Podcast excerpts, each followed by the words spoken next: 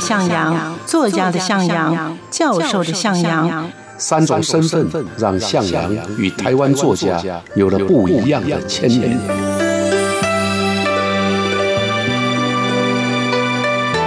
听向阳与徐凡谈他的作家朋友们在写作这条路上，生命与创作如何交织出最灿烂的光芒。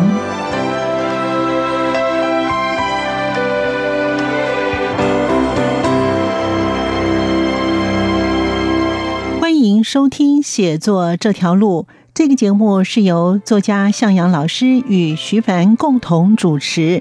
今天在节目中，与听众朋友一起来了解的是酱缸文化的批判者博洋与丑陋的中国人。向阳老师特别针对博洋在一九六零年代透过杂文所扮演的异议者角色。与一九五零年代雷震与自由中国透过政论与行动所扮演的反对者角色做了一个对比，而比胜于剑。博洋以杂文和一篇漫画而入狱十年，这改变了博洋的人生，也改变了他的文学道路，使他后半生转入历史，再诠释与中国民族性的文化批判。欢迎收听。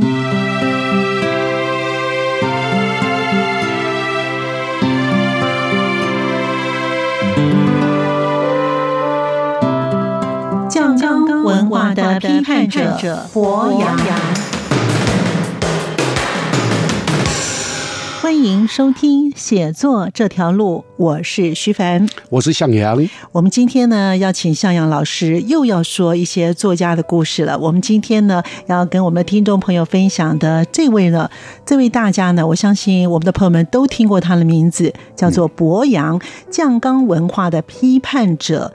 博洋与丑陋的中国人，嗯，怎么回事呢？我们赶快来请向阳老师跟我们听众朋友分享。老师对于博洋老师您的印象呢？啊，我认识博洋是他刚从绿岛被放出来啊，那大概就是一九七七年。一九七七年我大学四年级，那一年的五月还是六月，我在学校。我在华冈，嗯嗯，哎，看到一个人满头白发，然后进入我一个老师叫石子成的家里，嗯，后来我才知道，原来他就是博洋啊，因为他跟石子成是同乡，好朋友，所以出狱以后来拜访这个老朋友，啊哈，那这是读大学的阶段。那在这之前呢，我不认识博洋，但是读过很多他的杂文，嗯，啊。那也包括读了他的一本，也可以叫报道文学的，诶，《异域》啊，《异域》，《异域》是他最有名也最畅销的小说，还拍成电影啊，写，哎，对，还拍成电影，嗯，写这个滇缅边区啊的孤军奋战，嗯。啊，很受欢迎，后来拍成电影，嗯，啊，我所知道的博洋，在我读书的时候，大概就是如此，嗯，那等到后来我退伍到台北来，啊，在台北工作。那这个就有机会认识他了，因为他的夫人，他出狱以后呢，没多久结婚了，跟一位当时也算年轻的女诗人叫张香华，嗯，结婚。对，而张香华呢，是我写诗的时候的朋友，啊，所以因为这个缘故啊，所以就跟他又很熟，嗯，那也经常，我们当时还办杂志，办一本诗刊叫《阳光小集》。啊，因为张香华的关系，所以博洋呢也成为我们的同仁。张香华也是，那就这样，我们常常到新店花园新城去看他啊，所以就越来越熟。嗯嗯啊啊，这个大概交代以上交代完毕。好，那其实呢，我们一般啊，对于博洋的印象啊，他就是一个批判者，而且呢，他是一个非常强悍，而且他不惜呢自己呢。就是牢狱之灾，他还是照样写，对吧？对对。关于博洋啊，博洋在台湾非常有名啊，在中国也一样，因为他写过很多杂文之外呢，更有名的除了《异域》，还有一本更有名的叫做《丑陋的中国人》，是在台湾卖的畅销，非常畅销。嗯，到中国去的时候也是一样非常畅销。所以他可以说啊，是一个还活着的时候就具有影响力的作家。那么他的一生呢，非常坎坷，是也可以说啊，他就是曾经有十年的牢狱之灾。我看我们就先讲这个牢狱之灾。博洋是在大概在一九六八，如果用台湾的算法，民国五十七年被抓到监狱里面去，然后以叛乱罪判刑啊，总共判了十二年。为什么他犯叛乱罪？啊，这有一个故事，我也顺便讲一下。因为博洋早期一九五零年代开始写杂文，杂文抨击台湾的当道跟社会，所以早就引起国民党当局的不满。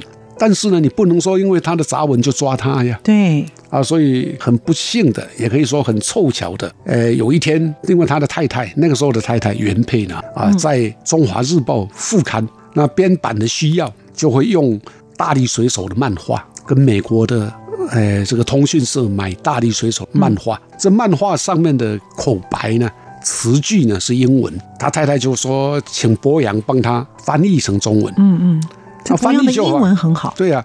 这这个漫画是什么样一个漫画呢？有普派跟他的小普派，大力水手跟小大力水手，嗯，两个人流落到一个荒岛。那在这个荒岛上面呢，忽然间想说，我们两个来竞选这个岛主好了。这个是一个幽默的东西。博洋呢，他自作聪明，他觉得自己很幽默，他就用什么让普派大力水手讲一个全国军民同胞们啊，那不得了了，立刻被警总认为。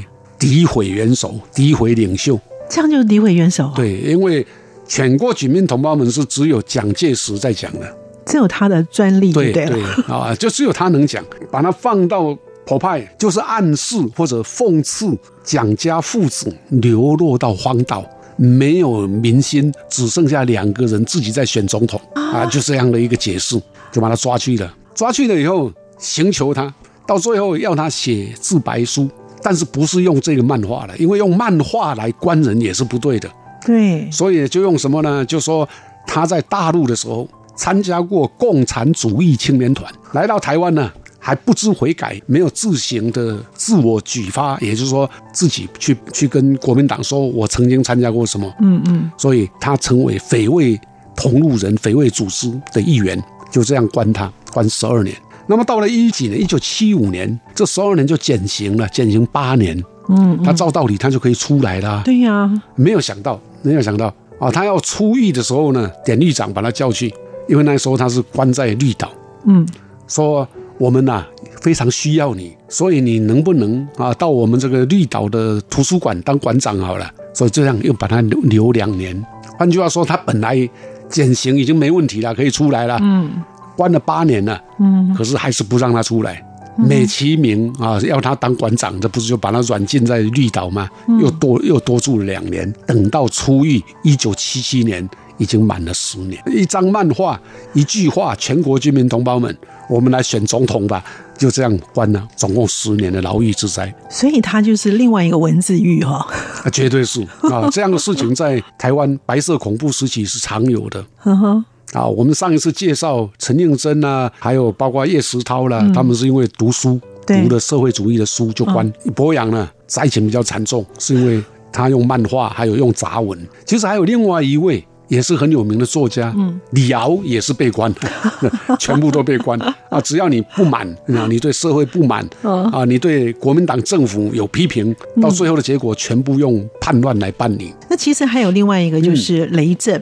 雷震跟博洋有什么样的关系呢？雷震跟博洋的关系不大。我们如果说雷震跟博洋有一个地方有相通，啊，博洋呢，啊，在年轻的时候，一九五零年代。蒋经国成立中国青年写作协会，博洋是这个中国青年写作协会的总干事，算是蒋经国的爱将。蒋经国当时啊开发这个东西横贯公路的时候，博洋也常去。他的笔名就是在横贯公路上有一个小的部落，原住民部落就叫白杨，白色的杨杨木就是白白杨木那个白杨，所以他的博洋的笔名就来自那个部落。哦，好，作为蒋经国的。爱将到最后呢，还是一样被国民党抓了。那雷震呢？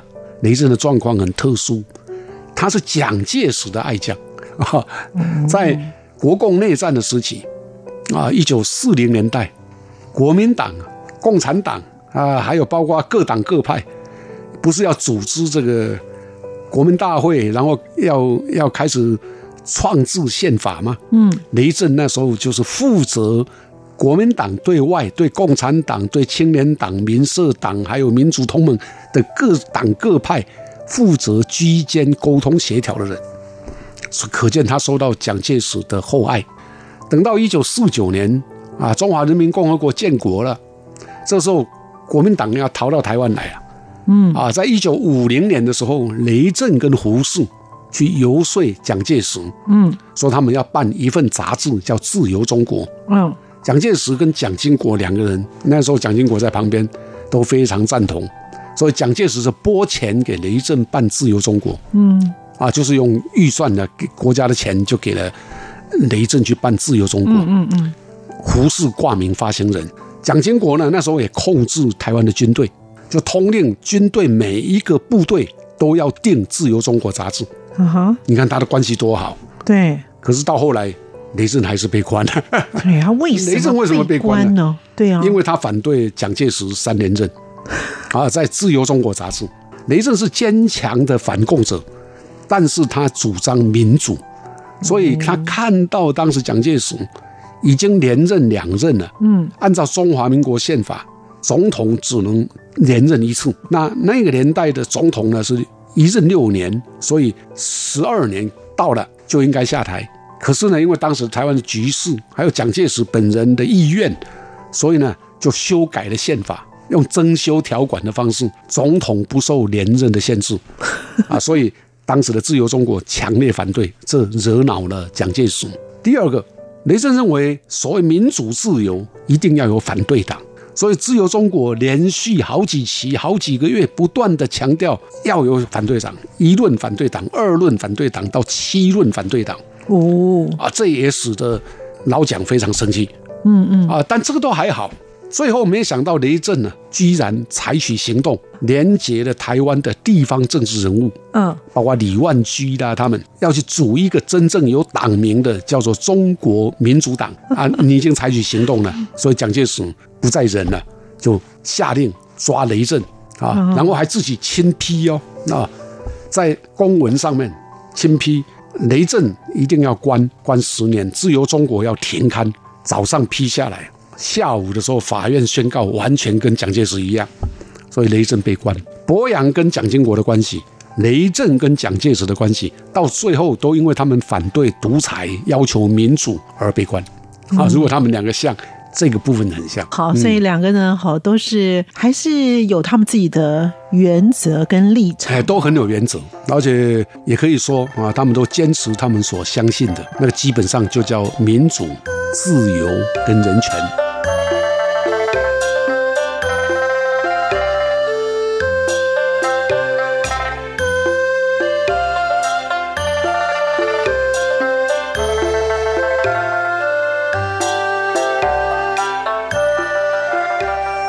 听众朋友，大家恭喜！我是蔡英文。过年团聚时刻，祝福各位有美好的年假时光。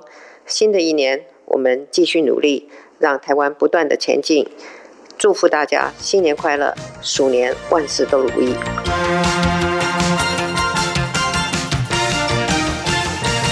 啊，所以呢，博洋其实他还有另外一个笔名叫做郭一栋。是的，这郭一栋他是也是写小说的才用这个名字吗？对，郭一栋是一九五零年代博洋刚出道写小说的时候用的名字。嗯。啊，不过他虽然写了不少小说啊，但是小说的影响力没有他的杂文对来的大。他杂文非常影响力非常的大。嗯嗯。啊，也没有他的那个抑郁的受到欢迎。是。哎，所以后来他也自己也不提了啊，也不再写小说了。哦，还有呢，他在一九六零年啊发表了第一篇的杂文，叫做《嘴与梦》。嗯，哎，这个是蛮特别的哈。博洋写杂文呢，嗯，就是你刚刚提到的，一九六零年，这个时候他在《智利晚报》担任编辑，嗯，其实应该是副刊的主编。换句话说，他就是我的前辈，我也在《智利晚报》编副刊嘛。嗯，那个年代的副刊呢，主编者可以自己开专栏，所以他就给自己开了一个专栏，哦，啊，就写了第第一篇杂文，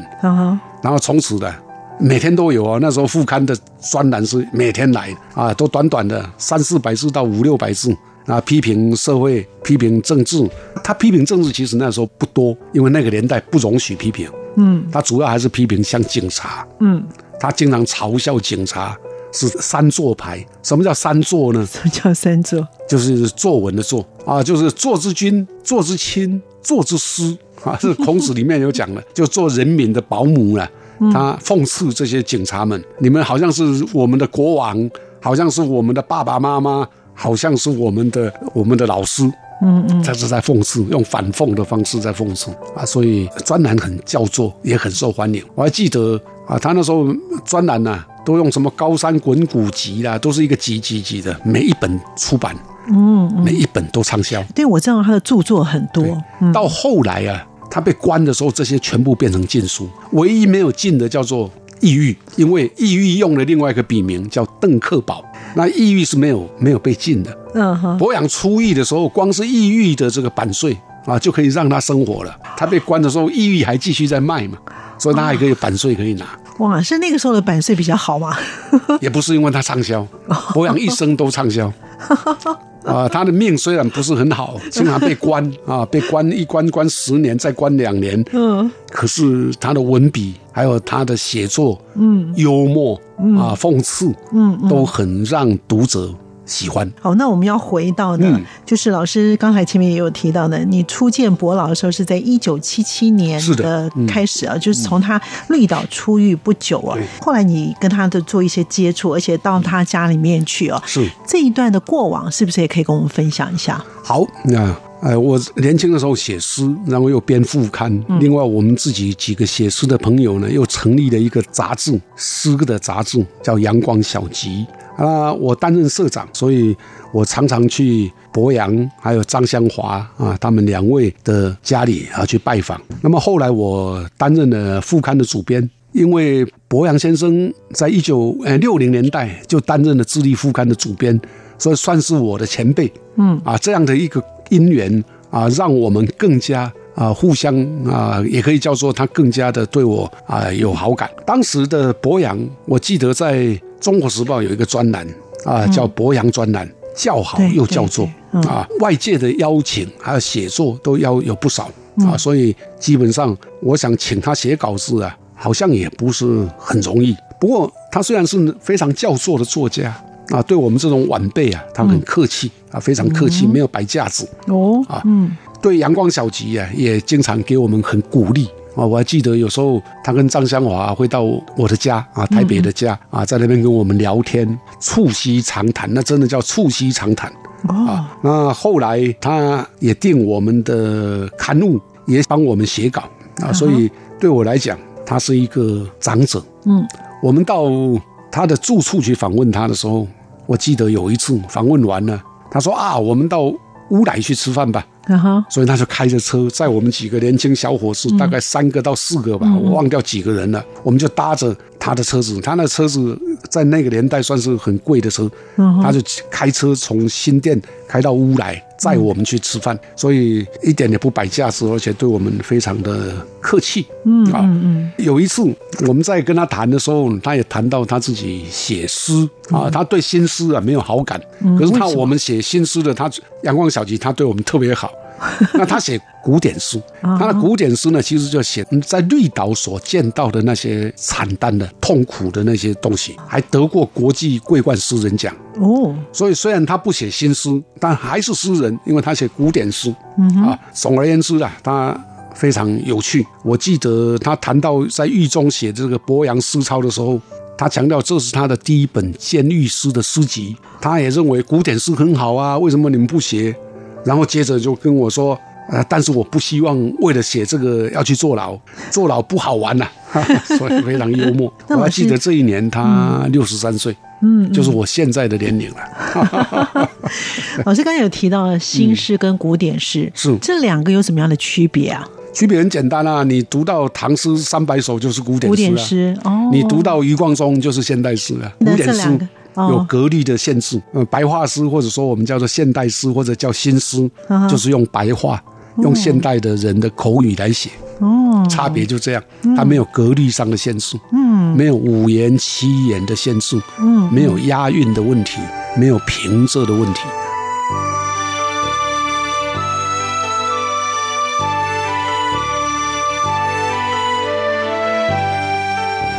张博洋将丑陋的中国人寄给当时在担任《自立晚报》副刊编辑的作家向阳老师，向阳老师有担当的将他刊出，他也说明了这段的故事。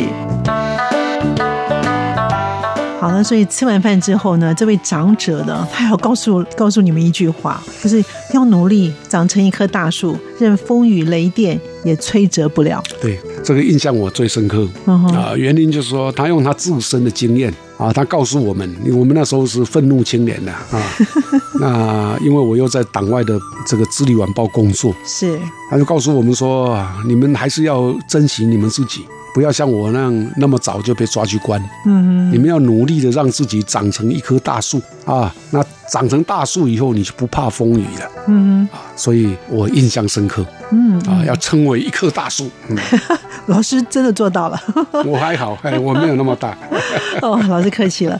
那在一九八四年的时候呢，啊，这个伯老呢跟他的妻子呢张香华女士也应聂华苓之邀，嗯又到了爱荷华大学是去做客座的作家的讲座。对，陈应真一九八三年去爱荷华，接着第二年呢，一九八四年，聂华苓邀请博洋跟他太太张香华啊，另外还有一位是高新江。聂华苓邀请的台湾作家很有趣，嗯通常都是国民党不喜欢的作家 啊。博洋也算是，因为他那个时候被放出来了以后，他还是继续的写一些啊对国民党不太有礼貌的文字嘛。嗯嗯嗯，啊，聂华呢就找他们去。我记得深刻的印象，是因为他到美国还是跟我有联络。嗯嗯。啊，我们用书信往返。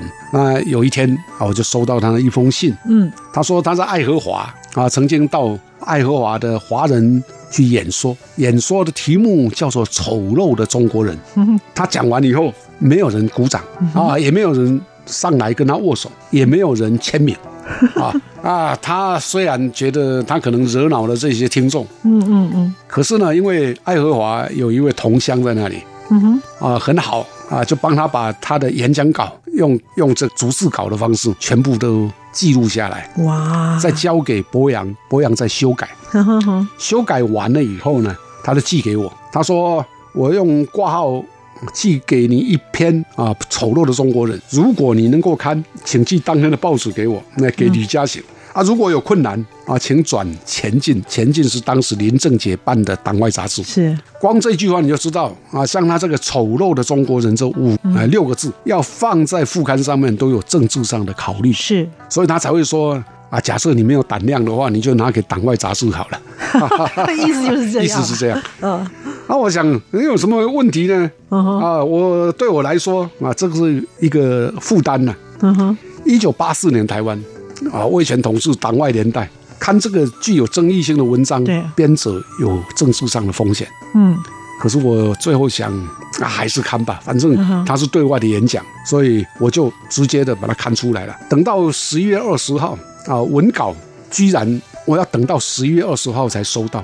换句话说，他是十一月四号寄出来的嗯啊，那十一月二十号我才收到。其实《丑陋中国人》全文很短，只有一万五千字啊，可是在，在副刊呢，大概要看三天呢啊。哦，那他讲到的一个重点，因为他认为丑陋的中国人都因为酱缸文化的关系，在古典传统的酱缸里面浸久了啊，一出来也变成酱了啊，就是人也都被弄坏了啊，那个意思。那他也强调中国人的丑陋在哪里？脏乱吵窝里反，心胸狭窄，喜欢讲假话啊，不自尊。也不认错，死不认错，啊，这就是他一贯的哈，这是他一贯的风格。他等于在批判中国人的民族性嗯嗯嗯，啊。那像这个，所以第一次演讲的时候，台下的观众没有人鼓掌啊。啊，我想我就把它发了吧，那我就把它发掉。嗯哎，十二月八号，我们的副刊呢就用显著的头条刊出这一篇丑陋的中国人。嗯哦，一直看呢、看到十二号，所以就看了八九十十一十二，哦，看了五天，看了五天 啊。那刊出的第一天，哦，就接到电话了，智利副刊，我在报社的副刊，电话就刚响，响了又一接上来，就对方就骂王八蛋啊，就这样了。啊，这种电话很多。那另外还有明信片大部分都是什么信箱寄来的，信箱寄来就是军队啊，只要上面写信箱没有地址，那就是军队。有些人说我们是一群骄傲的中国人，我们说有有些人写我们是一群有自尊的中国人，抗议《智利晚报》刊载丑陋的中国人啊，那到最后连报社也都知道了，可是没办法，已经看了啊。嗯嗯，好，那。后来有一家出版社叫林白出版社啊，他看到我看了这个丑陋中国人之后，就来问我说：“哎，向阳，你跟伯老那么熟，嗯，你能不能跟他建议这个书我们来出，由林白出版社来出？哎，他们也不怕嘛。哎，那个也是一个诗人，他叫林佛尔啊，哎，跟我是好朋友。我说好啊，我来跟博洋啊，跟博老。游说一下，嗯嗯，啊，博老知道有人要出书，当然很高兴啊，所以没问题，那就交给了林白出版社。嗯，你要晓得这本书一万五千字，外加什么各各个反应，有些人写信给博洋，有些人写文章，他们那凑成了一本，就叫《丑陋的中国人》。发行以后立刻畅销，不断的卖啊，出版社赚了大钱，博老当然也赚钱了，因为版税很多啊，所以。想象不到啊，嗯嗯，所以原来他以为会得罪，因为没有一个人喜欢被骂嘛，啊，那你用丑陋中国人，可能不管是中国或当时的台湾，也很多人称为中国人嘛，不管在台湾或者中国，都会有人骂，那居然变成畅销书。老师，您眼中的博洋会是什么样的一个人呢？我觉得他第一个幽默，啊，他讲话啊，就像他写杂文一样，啊，非常幽默。他说你。要成为大树啊，就不要成为那种小虫啊。还有他说啊，我们经常说早起的鸟儿有虫吃，嗯嗯。他说你别忘了，早起的虫儿都是被鸟吃的。看你要做鸟还是做虫啊？这就是幽默。第二个，他其实非常仁慈，他对很多弱者啊，他就是这样嘛，因为就是看啊，你这些弱者被欺负，他会觉得不平，嗯啊，所以他很仁慈。他对很多事情啊，包括人权很关怀。嗯嗯嗯。啊，他生前呢啊，参加的政治组织只有一个，嗯，就是国际人权特色组织。哦。他是台湾分会的会长。那为什么他会参加呢？因为他知道他做监牢的时候，国际人权组织曾经关心过他的案子，所以他出来以后呢，他就投入这个人权特特色。国际人权组织特色组织，它有一个规定：本国人不能关注本国人。所以他必须要去关注外国，那外国的人关注台湾的政治犯啊，所以在这个上面他非常重视人权。嗯嗯嗯。啊，第三个他也是一个绅士。所谓绅士呢，就是说他啊做事啊做人都照着规矩。我们以前啊总认为啊他是一个诙谐幽默的杂文家，那杂文家应该是很尖酸刻薄，没有。啊，他就是一个绅士的风度，绅士的风格，他就是这样一个人。好，所以呢，我们今天呢，借由向老师口说呢，我们了解了酱缸文化的批判者博洋与丑陋的中国人。感谢向阳老师，也感谢听众朋友的收听。谢谢大家，下次见了，好，谢谢大家。